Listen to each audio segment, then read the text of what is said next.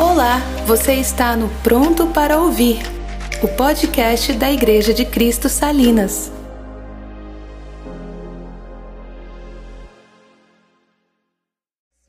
daquilo que qual ele foi chamado. Israel esqueceu que ele tinha que ser luz para as nações, luz para os perdidos. E o interessante desse livro é notar que o propósito, preste atenção, o propósito seu e meu, como povo de Deus, é servir as nações. O meu propósito é servir ao meu próximo. O meu propósito é servir ao meu vizinho. O meu propósito é servir a minha família. O meu propósito é servir as nações. Então o propósito do povo de Deus é esse. Mas quem é esse personagem Jonas? Jonas é um profeta que surgiu ali no Reino do Norte, em torno de 760 a.C. Tem um livro que fala de Jonas fora Jonas, que é o livro de 1 Reis, ali no capítulo 14.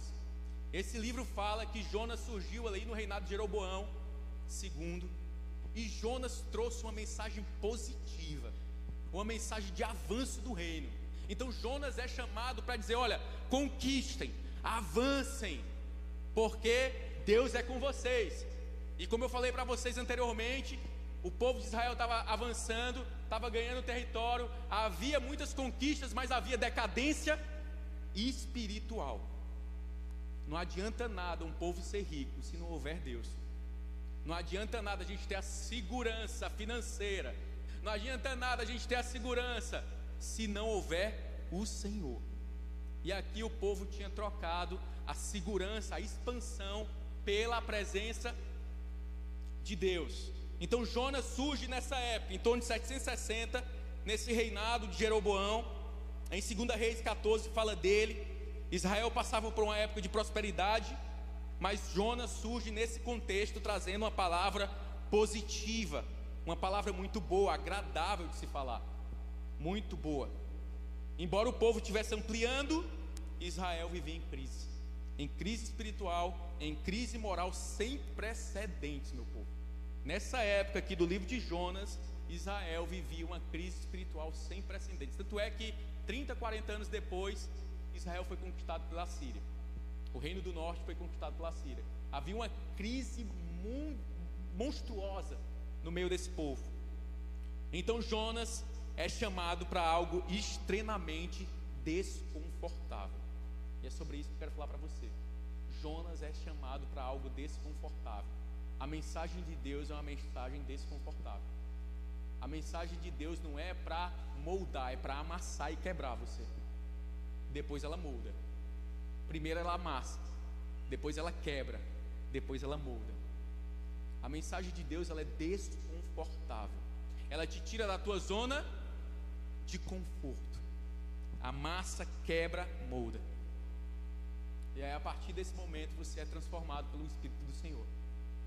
Mas a mensagem ela é desconfortável, ela é extremamente desagradável no início, porque é necessário morrer para viver, é necessário é, ir para trás para avançar, né? Então a mensagem de Deus é cheia desses contrastes. E Jonas é chamado para essa para essa trazer essa palavra altamente desconfortante, altamente desagradável, levar uma palavra de juízo à capital do império assírio Nínive, pregar para quem era mal. Imagina você receber a mensagem de Deus, ouvir na sua palavra, escutar uma visão ou sonho, ou o próprio Senhor se manifestar para você e dizer assim: Olha, eu quero que você pregue para aquela pessoa que você diz, jamais eu quero estar do lado dela. Foi assim que Jonas recebeu essa mensagem. Prega para, vai a Nínive, leva uma mensagem desagradável para esse povo. Então Jonas recebe a Síria, só para entender, só para entender um pouco, a Síria é uma nação cruel, muito cruel, inimigos de Israel, uma nação altamente impiedosa com seus inimigos, que tinha um histórico de decapitar os seus inimigos e empalar vivo. Era o povo era cruel, meu amigo. O povo era cruel, multiplica por mil. Na qual eles conquistavam, então eles empalavam, eles decapitavam, decapitavam esse povo, matavam seus bebês para não criar as crianças. Muitos bebês eram mortos ali em Nínive, na Síria. Então foi a esse povo que Deus manda o seu servo trazer uma mensagem. Esse povo mau, povo que você diz assim: esse aí não é de Deus, não. Esse aí eu não quero nem estar perto. Esse aí eu vou tacar o pau. Esse, é esse povo que Deus diz: Jonas, vai lá e dá oportunidade para esse povo. Vai lá, prega para esse povo. Uma coisa, meus irmãos, é fazer a vontade de Deus quando tudo está encaixado com a nossa vontade. É muito bom. Ah, meu irmão, eu gosto de fazer isso. É tão prazeroso fazer isso. Quando tudo está encaixado com as minhas convicções. Quando tudo está dentro daquilo que nós achamos ser os nossos limites. Porque quando nós achamos que estamos nos nossos limites, Deus nos avança ainda mais. Deus nos avança ainda mais. Presta atenção, quando você acha que estiver no seu limite, eu sei que todos nós temos que descansar, óbvio. Mas Deus sabe os nossos limites. Deus sabe os nossos limites. Outra coisa é você buscar fazer a vontade de Deus quando essa vai de encontro às suas convicções e os seus desejos. Os seus desejos. Quando Deus diz: sai da tua zona de conforto, eu vou te usar. Sai da sua zona de conforto. Tá bom demais ainda, tá? Sai da sua zona de conforto, porque eu quero usar você. Uma coisa é essa mensagem de Deus vir de encontro a tudo aquilo que nós planejamos. Nós fizemos planejamento, nós planejamos toda a nossa vida, nós trabalhamos ali 50 anos e agora diga assim: agora eu vou gozar daquilo que eu, do suor do meu, do meu rosto. Aí Deus diz: não, vai, vende tudo e me serve. Uma coisa é você fazer a vontade de Deus quando vai de encontro às suas convicções, meu irmão, contra os seus desejos. E normalmente, escuta bem, normalmente, se você vê o histórico bíblico, sempre é de encontro os desejos pessoais das pessoas. Vê Abraão, vê Moisés, vê Jeremias, vê apóstolo Paulo, vê Jesus Cristo. Normalmente é de encontro às nossas desejos, às nossas convicções. Então, se formos atenciosos à leitura bíblica, somos levados a perceber que, na grande maioria das vezes, os chamados são desagradáveis. Se nós, como cristãos, queremos fazer a vontade de Deus, haverá um custo. Haverá um custo. Para que haja uma vida, é necessário haver um custo e um custo muito alto. E esse custo vai tirar você da sua zona de conforto.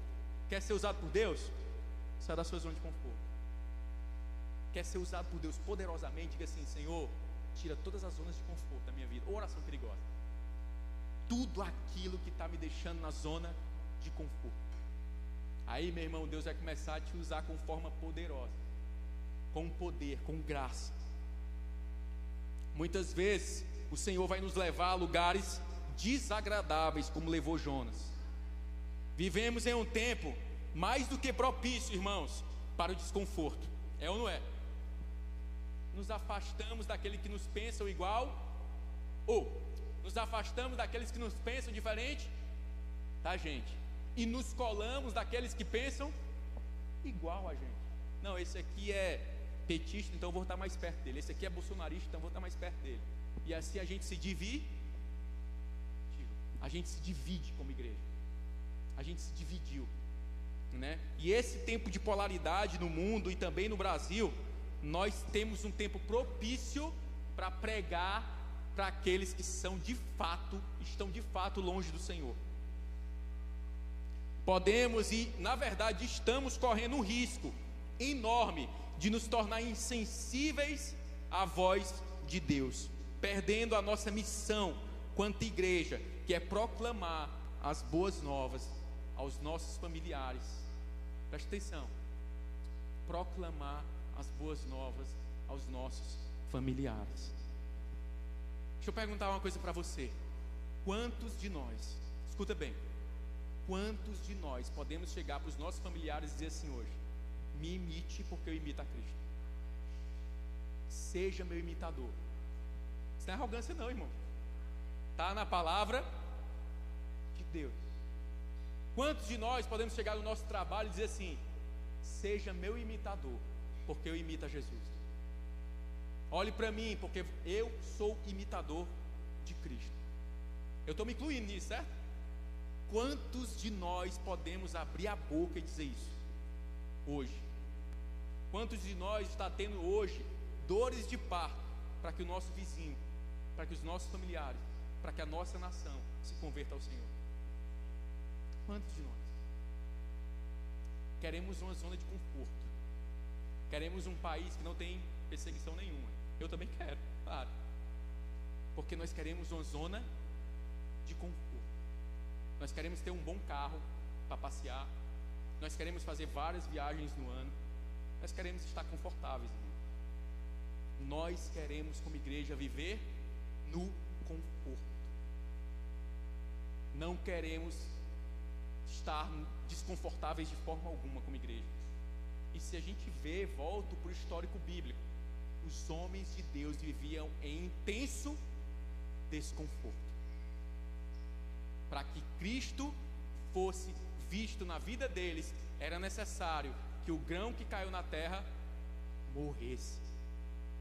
Era necessário que houvesse morte. Me assusta muito essa polaridade. Me assusta grosseiramente, porque vejo, não todos, obviamente, grande parte que é conforto. Não está pensando na glória de Deus, mas quer o seu conforto. Não quer perder o seu conforto. De forma alguma. Grande parte não quer que o nome de Deus seja glorificado no Brasil, mas quer viver em suas viagens anuais, com seus carros do ano, comendo sua boa carne na sua casa luxuosa. Não estou dizendo que é errado, não, certo, irmão? Só estou dizendo que você sonde o seu coração. Por que, que nós estamos brigando tanto? Por que, que nós estamos brigando tanto? A palavra de Deus para Jonas é: vai a Nínive, é um povo mau, é um povo desagradável, é um povo que mata pessoas, é um povo que empala pessoas vivas. Vai e pregue. Jonas um retrato, uma encarnação de uma nação, Jonas foge. Jonas foge muito ali para de fazer a vontade de Deus. Então vamos ali, vamos para o livro de Jonas, né? Vamos começar a mensagem. Vamos ler do versículo 1 ao versículo 3. A palavra do Senhor veio a Jonas, filho de Amitai, dizendo: Levanta-te, levanta-te e vai a grande cidade de Nínive, pregue contra ela, porque a sua maldade subiu à minha presença. Jonas se levantou, mas para fugir da presença do Senhor, para Tarsis, desceu. Eu queria que você anotasse essa partezinha. Desceu a Jope e encontrou um navio para que ia para Tarsis. Pagou a passagem e embarcou no navio para ir com eles para Tarsis para longe da presença do Senhor. Então a gente vê aqui o que?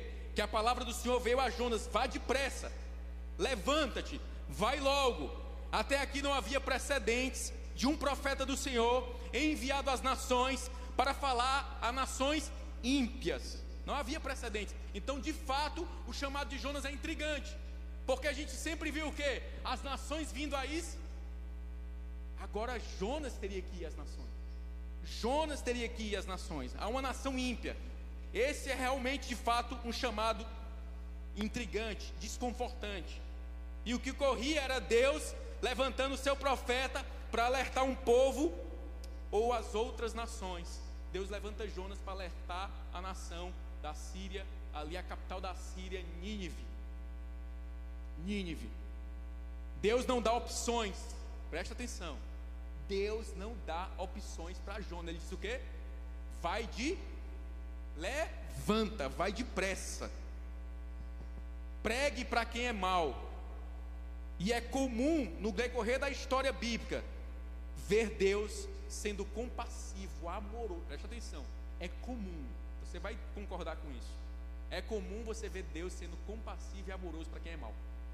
Primeiro ele foi compassivo para mim, e sou mal compassivo para você que está sentado aí. É comum ver Deus sendo compassivo para quem é mal. A minha pergunta nessa manhã é: o que tem sido desconfortável para mim e para você hoje? O que é desagradável para você hoje? Você diz assim, cara, eu não suporto isso. O que é desagradável? Pensa, não, pensa mesmo, faz exercício. O que que tem sido desconfortável para você hoje? Desagradável, que tira você da sua zona de, de conforto. O que que tem sido? Jonas tinha sido chamado antes para profetizar o avanço de Israel. Agora ele vive algo completamente desagradável. Vai e prega para Nínive. O grande problema é que nós ainda, preste atenção, o grande problema é que nós ainda estamos preocupados demais com a nossa reputação. Eu me preocupo demais com a minha reputação e você também. Nós, como igreja, nós nos preocupamos demais com a nossa reputação. Estava conversando com o irmão esses dias da igreja sobre isso. Nos preocupamos demais. Gostamos da posição de ser amados.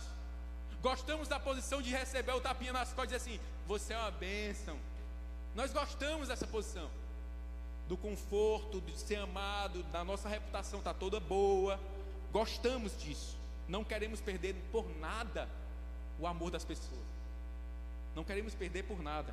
Somente pessoas que, pela graça de Deus, têm um profundo senso do pecado e um profundo senso de que foi alcançado pela graça, não estão nem um pingo preocupados com a sua reputação.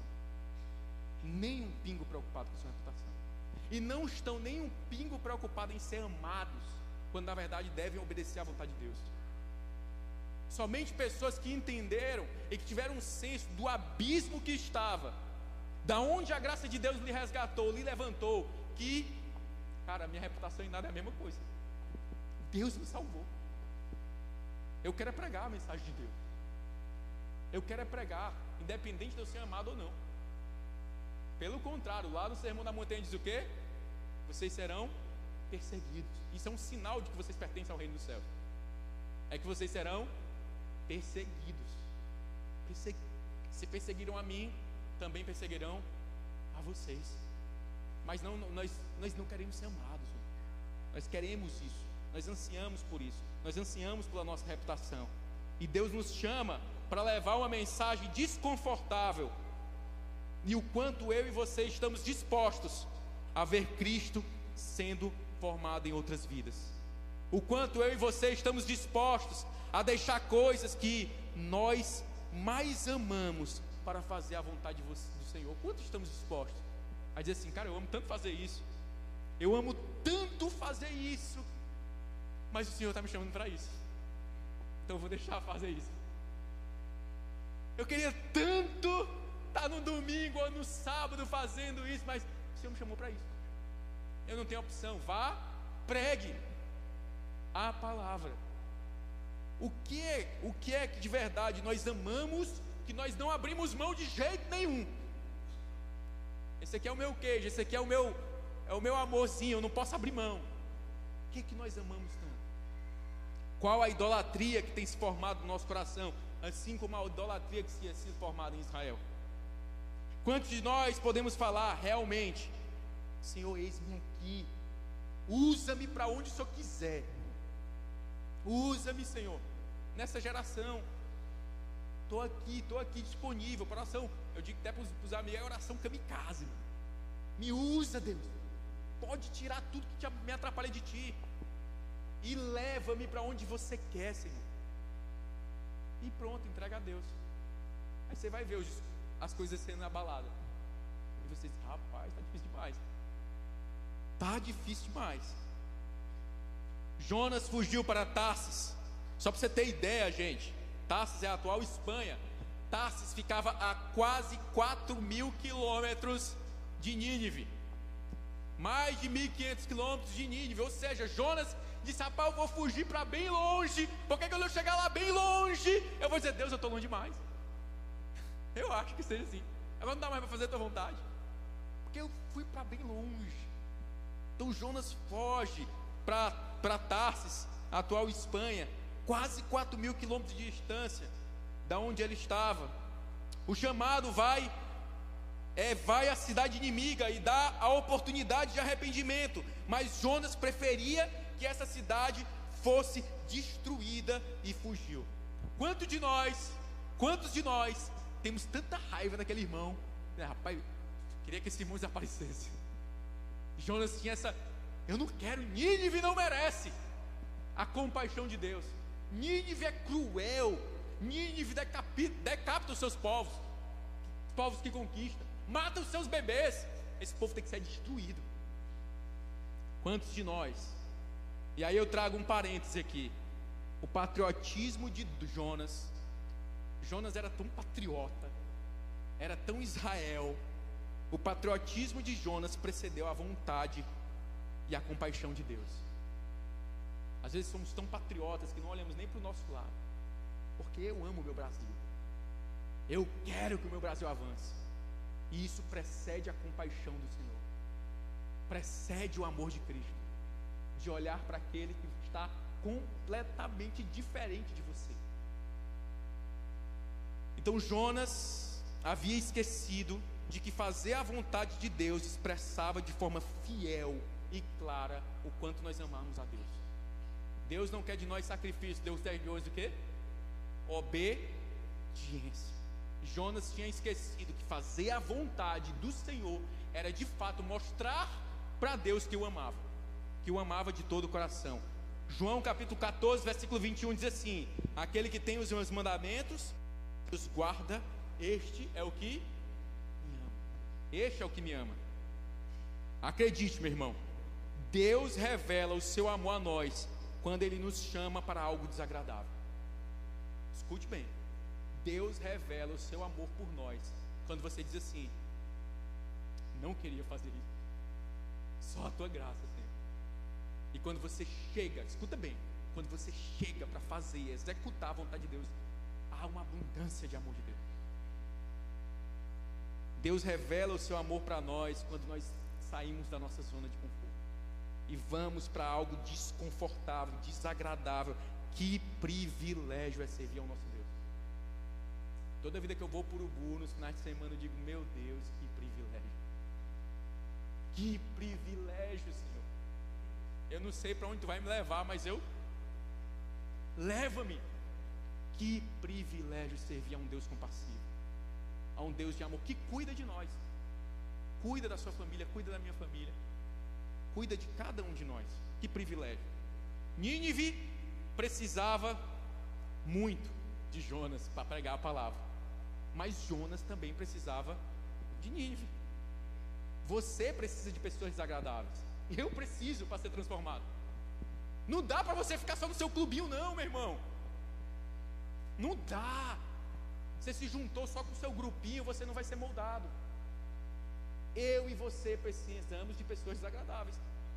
Ponto final. Precisamos, precisamos estar com aqueles que nós não queremos estar. E mostrar a luz de Deus. Mostrar a luz do Senhor. Só para você ter ideia, eu trabalho com uma patologia chamada neuropatia periférica. Para quem é médico, sabe que é neuropatia periférica.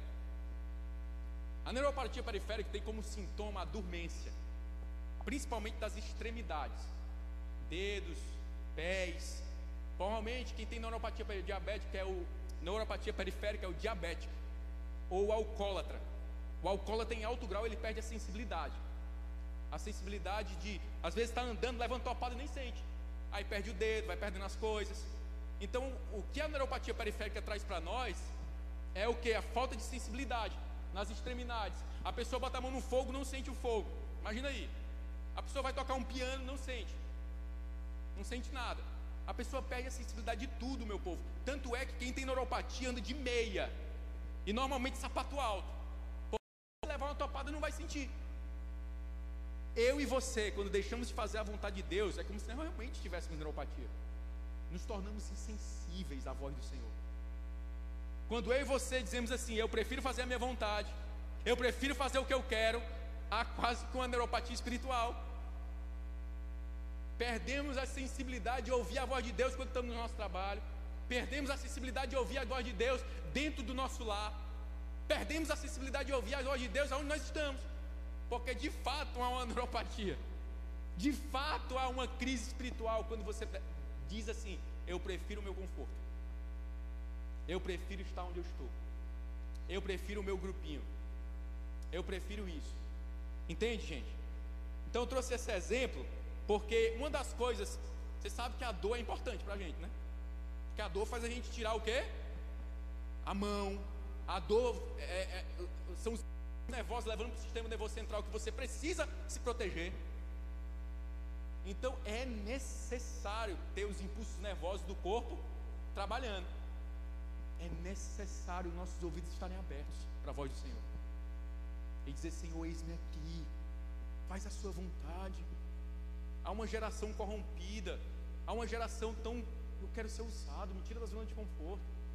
Tira a sensibilidade que está no meu coração. Quantas pessoas estão sendo usadas e eu estou deixando. Falar para você, se você não se levantar, Deus vai levantar outro. Certo? Deus sempre levanta. Passou o barco para você, Deus vai levantar outro. Agora com Jonas não foi diferente. Jonas foi lá e Deus foi buscar Jonas. Foi buscar Jonas. Porque existia uma mensagem não para Jonas, mas para Israel.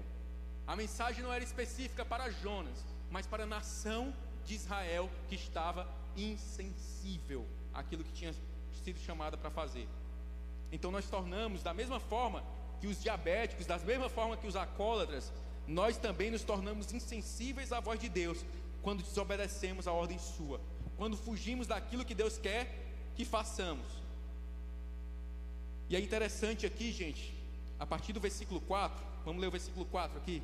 O Senhor lançou sobre o mar uma forte, um forte vento e levantou uma tempestade tão violenta que parecia que o navio estava a ponto de despedaçar. Quem foi que levantou a tempestade? O próprio Deus. O próprio Deus levanta a tempestade para tirar a insensibilidade de quem? De Jonas. A maioria das tempestades que acontecem na minha e na sua vida é para tirar nossa insensibilidade. A maioria dos problemas que surgem é Deus sacudindo vocês e assim: acorda, meu amigo. Volta para o prumo. Acorda. É como se Deus estivesse sacudindo o barco de Jonas ali. Jonas, ó. Não era o sono de tranquilidade, era o sono de profundo crise espiritual. Era um sono de profunda crise espiritual. Não era de tranquilidade. Faz um comparativo do sono de Jonas com o sono de Jesus no barco. Jesus tinha acabado de servir a Deus, seu Pai. O, a tempestade vem sobre o navio. Os discípulos acordam, mestre, nós vamos morrer. Jesus acorda tranquilamente, acalma o vento, acalma o mar. Jonas dorme o quê? Profundamente. Será que você está dormindo profundamente? Será que eu estou dormindo profundamente nas nossas camas, fazendo a nossa vontade, com o nosso grupinho? Será que estamos tão insensíveis como Jonas, o profeta, que tinha um mandado, tinha uma ordem de Deus, seja luz, Jonas. Dê uma chance para Nínive, Jonas. Dê uma oportunidade. Será que nós estamos tão duros que nós não queremos dar chance para o desigual? A desigualdade. Aquele que pensa diferente de nós. Será que estamos tão duros ao ponto disso, irmãos? Nos tornamos tão insensíveis que não queremos ouvir a voz de Deus. Versículo 5 diz assim: Então os marinheiros ficaram com medo e clamavam cada um ao seu Deus. Lançaram numa carga que estava no navio, para que ele ficasse mais leve. Jonas, porém, havia descido ao porão do navio, descido. Nota de novo, desceu para Jope, desceu para o porão e ali havia se deitado e dormia profundamente. Olha só, Entende o contexto. Eles estavam no profundo mar ali, navegando. Pessoas experientes estavam com medo. Marinheiros estavam com medo, mas Jonas estava fazendo o quê? Não era aquele soninho profundo. Os marinheiros ficaram com medo, gente experiente ficou com medo. Eles oraram aos seus deuses, não era o Deus verdadeiro. Eles oraram aos seus deuses. O que, é que Jonas fazia? Dormia. Nenhum momento até aqui a gente vê Jonas buscando a Deus, orando a Deus. Senhor, acalma a tempestade. O Senhor que é o Deus. A gente vai já já Jonas falando: Eu sou hebreu, eu sirvo ao Deus que fez o mar. Ele sabia disso. Jonas tinha uma boa teologia. Mas em nenhum momento Jonas levantam a orar, porque a insensibilidade nos tira do lugar de oração. Queremos mais ter o celular na mão para discutir com outras pessoas. Queremos mais estar na rede social para falar a nossa vontade. Mas orar que é bom, buscar a Deus que é bom, estamos insensíveis. Clamar a Deus para que a justiça de Deus seja feita, não queremos. Jonas dormia, os ímpios estavam, os ímpios estavam orando, buscando seus deuses. Os ímpios estavam clamando e Jonas estava dormindo. Faz um comparativo com a igreja. A igreja dorme, os ímpios oram. A igreja dorme e os ímpios estão lá, fazendo suas coisas, buscando seus deuses. Quanto mais insensíveis, mais afastados da vida de oração nós ficamos, irmão. Mais afastados. Verso 6. O capitão do navio se aproximou de Jonas e lhe disse: O que, que está acontecendo com você? Agarrando no sono, levante-se, invoque o seu Deus. Talvez assim esse Deus se lembre de nós, para que não pereçamos. Deus fala a Jonas por meio dos marinheiros pagãos. Jonas, que tinha sido chamado para ministrar uma mensagem aos incrédulos, é repreendido pelos incrédulos. Olha aí. Jonas, que tinha sido chamado para pregar às nações, os ímpios pegam e dizem assim: O que, que você está fazendo, Jonas? O que, que você está fazendo dormindo, Jonas? Verso 7 ao verso 10. Então os marinheiros diziam uns aos outros: Vamos lançar sortes para descobrir quem é o culpado desse mal que caiu sobre nós. Lançaram as sortes, e a sorte caiu sobre Jonas. Então lhe disseram: Agora nos diga, quem é o culpado por este mal que nos aconteceu? Qual a sua ocupação? De onde você vem? Qual a sua terra e de que povo você é? Jonas respondeu: Olha só a resposta de Jonas: Eu sou hebreu, temo o Senhor, o Deus que fez os céus, que fez o mar e a terra. Então os homens ficaram com muito medo e lhe perguntaram: O que é isso que você fez? Pois aqueles homens sabiam que Jonas estava fugindo da presença do Senhor, porque eles lhe tinham contado. Então, olha só, Deus começa a usar a vida dos marinheiros para acordar, para despertar Jonas, para acordar Jonas no seu sono espiritual e voltar a ouvir a voz do Senhor, a fazer aquilo que Deus tinha chamado Jonas para fazer. Então os marinheiros despertam Jonas e Jonas diz: Olha, eu sou hebreu, eu sirvo ao Deus que fez o mar, eu sirvo ao Deus que fez a terra, os céus, mas em nenhum momento Jonas levanta uma oração. Jonas com a chance, olha só, Jonas com a chance profunda de ministrar para aquele povo. E o povo é que começa a ministrar para Jonas. É, uma, é um contraste muito grande, irmãos. Então lhes perguntaram, verso 11, leia comigo. Então lhes perguntaram: O que devemos fazer com você para que o mar se acalme? Disseram isto porque o mar ia se tornando cada vez mais tempestuoso. Então Jonas respondeu: Olha o que Jonas respondeu: Peguem-me, lancem-me no mar, então o mar ficará calmo, porque eu sei que por minha causa essa grande tempestade caiu sobre vocês. Em vez disso, os homens remavam, se esforçavam para alcançar a terra, porque não podiam, porque o mar ia se tornando cada vez mais tempestuoso contra eles. A situação é o seguinte: Jonas diz o seguinte: olha só, me joga no mar. Parece bonito, né? Heróico. É um Marte. Mas Jonas preferia morrer do que pregar para Nínive. Quando a gente lê, o leitor desatento assim: ah, rapaz, Jonas é. Jonas quis lançar sua vida para o mar para que os marinheiros fossem salvos. Mas não, Jonas preferiu a morte do que cumprir a vontade de Deus. Jonas disse assim: Olha, eu prefiro que vocês me joguem no mar. O mar vai se acalmar. É bom que eu morro e pronto. Não é uma coisa heróica. Não é algo maravilhoso. Não é um Marte aqui. É uma pessoa que está querendo, que está completamente sensível, que nem ora e pede para morrer. Contexto é, é esse. Jonas prefere a morte do que falar de Deus e fazer uma simples oração. Olha a chance que Jonas perde, irmãos, de testemunhar aqueles que estão com ele no navio.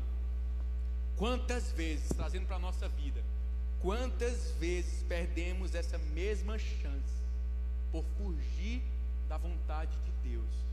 Rapaz, eu não quero estar ali, porque ali é um negócio desagradável para mim. Rapaz, eu não quero estar com aquelas pessoas, porque só a misericórdia é ela. Misericórdia somos nós, irmão. Amém? Misericórdia somos nós. Porque nós fomos chamados para levar uma mensagem desagradável. A gente mal. A gente mal. Então, misericórdia da nossa vida. Os homens ímpios fazem mais por Jonas do que Jonas faz por eles. Não sabemos se houve de fato uma conversão desses homens, mas sabemos que, querendo Jonas ou não, quando Jonas foi jogado no mar, o mar se acalmou e os homens, com profundo temor, adoraram a Deus. Quando Jonas foi lançado no povo, temor profundo veio sobre eles e eles lançaram o sacrifício para Deus e adoraram a Deus. Querendo Jonas ou não, Jonas foi usado. Lançado no mar e o povo parece que se converteu ali. Então, veio um profundo temor na vida dos homens. E a gente encerra esse capítulo 1. Vamos ler do 14 ao 17. Então clamaram ao Senhor e disseram: Ah, Senhor, rogamos que não nos deixe perecer por causa da vida deste homem, e não nos faça cair sobre nós este sangue inocente, porque tu, Senhor, fizeste o que foi do teu agrado. Em seguida, os marinheiros pegaram Jonas e lançaram Jonas no mar. A fúria do mar se acalmou. Então esses homens temeram muito. Na versão original diz assim: tiveram um profundo temor, temeram o Senhor e ofereceram sacrifícios ao Senhor e fizeram votos. O Senhor ordenou que um grande peixe engolisse Jonas, e Jonas esteve três dias e três noites. O peixe é a expressão da disciplina de Deus para o seu servo. O peixe aparece, ninguém sabe como é isso, né? Mas os historiadores dizem que isso aconteceu já, de, de, de, homens serem engolidos por grandes peixes, né? Mas não cabe a nós a entrar nesse, nesse tema. O que eu sei é que Deus usa o peixe para disciplinar o seu servo. Deus usa o peixe para disciplinar, mas o peixe também é a expressão exata do amor de Deus para com Jonas da misericórdia de Deus para com Jonas. O peixe não é só a disciplina, mas também a misericórdia divina. É outro meio que Deus usa para tirar a insensibilidade do profeta. Imagina só. Jonas estava o quê? Fu fugindo. Olha a experiência que Deus dá para Jonas. Era como, até notei isso aqui, era como se Deus estivesse falando para Jonas o seguinte: Você quer fugir realmente da minha presença, Jonas? Você quer fazer a sua vontade, Jonas? Pois tá bom. Eu vou te dar um gosto amargo do que é estar distante de mim, na profundeza do abismo. Eu vou te dar um gosto amargo do que é de fato seja feita a tua vontade. Eu vou te dar um gosto amargo disso. O peixe vai te engolir, mas ainda vou estar ali, porque Deus é onipresente. Eu ainda vou estar nesse profundo abismo contigo. Ai do homem escuta de Deus, pois faça a sua vontade. Ai da mulher que escuta isso. Ai do homem que escuta essa, essa mensagem do Senhor. A boa notícia para mim e para você, hoje, é que Deus é paciente e longânimo com os insensíveis. Amém? Deus é paciente e longânimo com os insensíveis. Do mesmo jeito que Deus foi paciente com Jonas, Deus é paciente comigo e com você. Deus usou a tempestade, Deus usou os ímpios, Deus usou o grande peixe, Deus usou, usou, usou, usou, para que Jonas despertasse. Deus é longânimo com os insensíveis, e Ele quer que a gente perca a nossa insensibilidade hoje. Essa insensibilidade que tem nos causado neuropatia, que tem nos deixado insensíveis ao nosso próximo que tem nos tornado insensíveis aos nossos familiares, amigos, irmãos, que tem nos tornado insensíveis às nações que estão afastadas de Deus, aos povos, tem nos tornado insensíveis. Eu quero encerrar essa palavra falando rapidamente. A gente fez uma exposição de Jonas 1. Agora nós vamos falar rapidamente de Jonas 2, 3 e 4.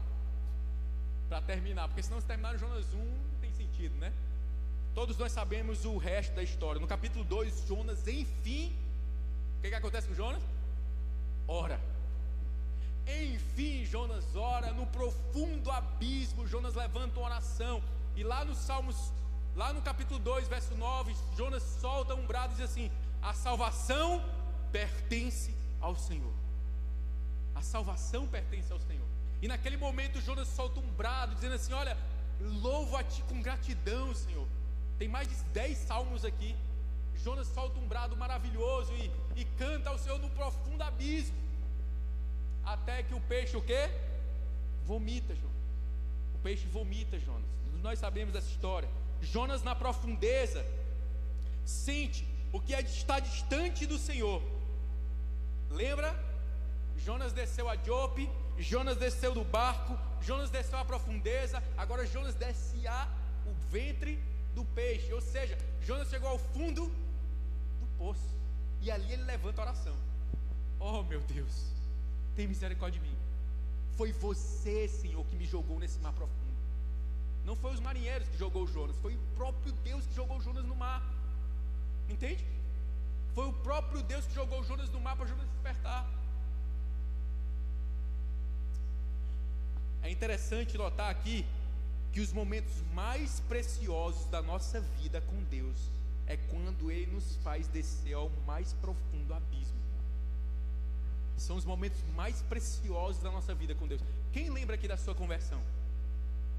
Quem lembra aqui da sua, do dia da sua conversão? Que você disse assim: Meu Deus, eu não merecia isso, mas o Senhor me amou. Se lembra que você teve uma crise de choro. E você chorava feito uma criança, um bebezinho que quer leite. Que você entendeu que você estava mais profundo abismo e a mão de Deus chegou a você e te resgatou e te salvou. Então é nos mais profundos abismos que nós temos os nossos mais preciosos momentos. Os mais preciosos momentos. No ventre do peixe, Jonas é amassado, como eu falei no início. Jonas é quebrado. Jonas é destruído. Jonas é moldado pela soberania de Deus. Eu sou soberano, Jonas. Eu sou soberano. A minha vida está nas tuas mãos. Perdão, a sua vida está nas minhas mãos. Eu sou soberano. Capítulo 3 nós conhecemos. Vemos Jonas retornando ao início a estaca, zero. Só para você ter noção, o capítulo 3 começa assim: A palavra do Senhor veio a Jonas pela segunda vez, dizendo: Levante-se e vá de nível. A mesma mensagem do capítulo 1, verso 1. Então Deus é o Deus da segunda chance. Deus dá uma segunda chance ao seu profeta. Deus dá uma segunda chance para mim e para você. Levanta e vai.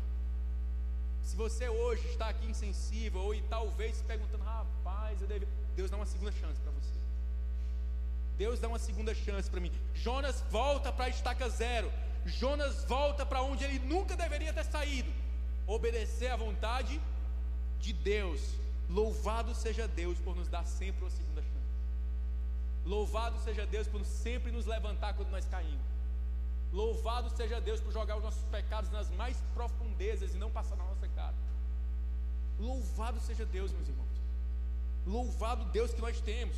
Vemos Jonas, não vemos Jonas mais fugindo no capítulo 3, mas obedecendo a ordem de Deus. Uma vez quebrado, agora ele vai obedecer. Ah, bichinho, quer ser quebrado? Pode quebrar aqui. Vai me obedecer nem que tu não queira. E Jonas vai obedecer à vontade de Deus. Então Jonas ministra. E a ministração é rápida, direta, corta tramontina. É uma administração direta, sem nenhum pingo de compaixão. Jonas provou a compaixão, mas não exerceu compaixão. Jonas provou o amor, mas não exerceu o amor para os ninivitas. Foi corte. Ó, daqui a 40 dias vai vir destruição sobre Nínive. Pronto. Pronto. Essa foi a mensagem de Jonas. Ninguém sabe quantos, Jonas, quantos dias passou Jonas em Nínive. A gente sabe que a mensagem foi essa porque a Bíblia diz que a mensagem foi essa. Teve compaixão essa mensagem ou não? Nenhuma. Nenhuma. Jonas pregou o juízo. Vai vir destruição sobre Nínive. Pronto. Ponto final. Podia dizer assim: Meu povo, Deus é compassivo. Me tirou do ventre do peixe, se arrependam. E Deus é um Deus de bom. Não, vai vir juízo sobre você. E aí o povo, povo, e ali no capítulo 3, irmãos, o maior milagre do livro de Jonas está no capítulo 3. O povo pensa que o maior milagre é o quê? Deus pegar, botar peixe, a boca, o Jonas na, na, na, no ventre e cuspir o Jonas. Mas o maior milagre é 120 mil pessoas se arrependerem. Imagina, meu povo, com a mensagem corte rápido, sem nada, sem nenhum, nenhuma coisinha. Havia mais de 120 mil pessoas em Nível que se arrependeram, levantaram um jejum, clamaram, até os bichos jejuaram. Capítulo 3 diz isso. Até os bichos de Nível foi botado para jejuar, pano de saco, cinza na cabeça. Vamos clamar, vamos orar. Talvez, talvez Deus tenha misericórdia de nós. Olha só o povo impiedoso, o povo duro, o povo que não tinha misericórdia de ninguém, pedindo o quê? Misericórdia. Olha só que compaixão. O povo duro, o povo. Deus tenha misericórdia de nós. Talvez você olhe para nós. A gente sabe ali o que aconteceu. Verso 10 do capítulo 3 diz o quê? Deus se mostra paciente. Olha só. Deus viu o que fizeram, como se converteram do seu mau caminho e Deus mudou de ideia quanto ao mal que tinha dito que lhes faria e não os fez. A Bíblia diz que Deus não é homem para que se, se arrependa, mas o arrependimento de Deus não é o nosso arrependimento. Deus tem prazer na salvação dos, dos ímpios. Deus tem prazer em salvar pessoas. Deus tem prazer de salvar aquela pessoa que você diz assim: essa aqui não merece, não. Deus tem prazer, Deus tem compaixão, meu irmão. Deus tem amor, um amor imensurável. O amor de Deus é imensurável. Não dá para medir. Então nós vemos aqui no verso 10 que Deus se mostra paciente e ele tem um prazer em salvar. E a gente termina no capítulo 4. A gente encerra essa mensagem aqui. Nós vemos aqui no capítulo 4 a compaixão de Deus para com Jonas, para com o conforto de Jonas. O coração de Jonas é o que? Exposto. Olha só, gente. Vê só a situação. Jonas foi esmagado ou não foi? Foi. Jonas foi quebrado ou não foi? Foi. Mas tinha coisa para Jonas aprender? Tinha ou não tinha? Tinha. Faltava Jonas entender que Deus era um Deus de compaixão. Deus era um Deus de amor. Deus é um Deus que sim, é um Deus de juízo, mas também é um Deus de amor. E faltava Jonas aprender. Por mais profunda que sejam as nossas experiências com o Senhor, sempre haverá mais para você e para mim aprender. Sempre haverá mais. Nunca vai estagnar. Você pode ter 70 anos e estar aqui na igreja hoje. Você tem muito mais a aprender do Senhor. Eu tenho muito mais a aprender de Cristo. Sempre haverá mais do Senhor para nós. O capítulo 4 então termina. A gente sabe ali o final da história, né? Jonas tinha passado três dias e três noites no ventre, mas havia mais a aprender. Sempre haverá mais a aprender. Deus expõe o coração de Jonas de forma tremenda, assim como Ele está expondo o nosso coração hoje. Deus expõe o coração de Jonas para que haja sensibilidade à voz do Senhor. É necessário que o meu e o seu coração sejam atingidos. É necessário que o seu coração seja exposto e a graça de Deus entre. Assim como Jonas, preste atenção, a gente já está encerrando. Assim como Jonas, nós amamos a compaixão de Deus para com a gente. Oh, como é bom, Deus misericordioso me tirou do lago abismo, do abismo ali profundo, do lago.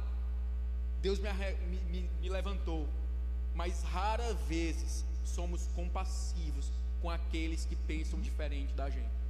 Raras vezes temos compaixão daqueles que pensam diferente da gente. Nós pregamos e falamos sobre a misericórdia de Deus, mas pouco vivemos a misericórdia de Deus na nossa vida.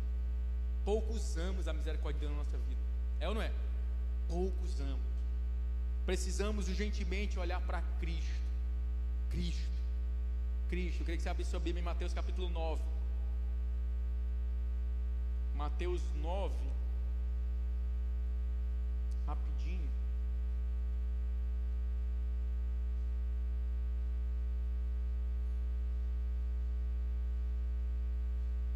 Hum. Mateus 9, o verso é 35. Olha o que diz lá. Mateus 9, verso 35. Aqui na minha Bíblia, na parte de cima tem dizendo assim: a compaixão de Jesus. Mateus 6, 9, 35. E Jesus percorria todas as cidades e aldeias, ensinando nas sinagogas, pregando o evangelho do reino e curando todo tipo de doença e enfermidade. Ao ver as multidões, Jesus se compadeceu delas, porque estavam aflitas, exaustas, como ovelhas que não têm pastor. Então Jesus disse aos seus discípulos: A seara é grande, mas os trabalhadores são poucos. Por isso peçam ao Senhor da seara que mande trabalhadores para a sua seara. Queria que você abrisse sua Bíblia em 2 Coríntios, um pouquinho mais para frente.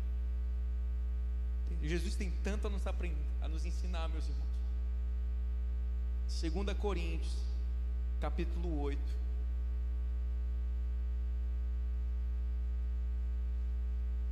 Embora o texto seja sobre a generosidade nas ofertas, mas o versículo 8 do capítulo 8,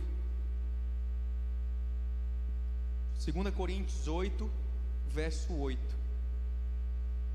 diz assim: Não digo isto na forma de mandamento, mas para provar se o amor de vocês é sincero, comparando com a dedicação de outros, pois vocês conhecem, verso 9, a graça do nosso Senhor Jesus Cristo, que sendo rico, se fez pobre por amor de vocês, para que por meio da sua pobreza vocês se tornassem ricos.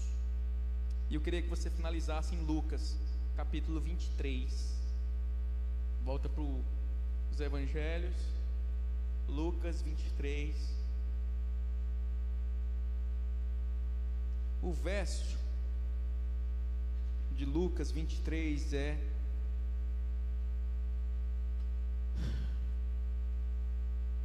quarenta, verso 39. Vamos ler a partir do verso 39.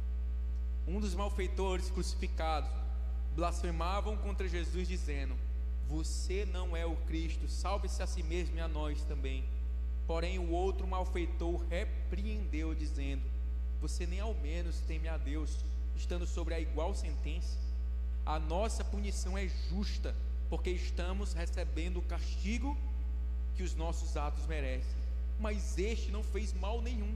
E acrescentou: Jesus, lembre-se de mim quando você vier no seu reino. E Jesus respondeu: Em verdade lhes digo que hoje você estará comigo no paraíso.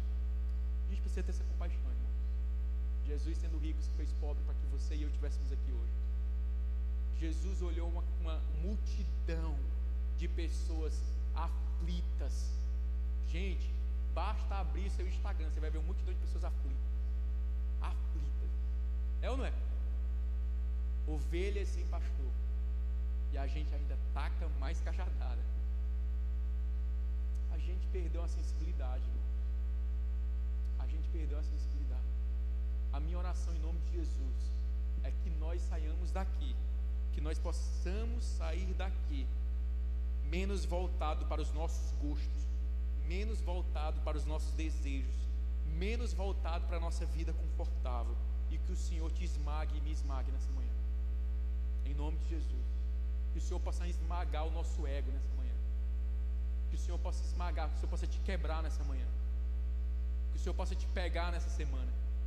E esmagar o seu desejo esmagar a sua vontade. Que o Senhor possa quebrar, meu irmão, você completamente depois de fazer como um oleiro molda o vaso. Amém? Como um oleiro molda um vaso, até que eu e você nos tornemos novamente sensíveis à voz de Deus. Vamos levantar, vamos orar.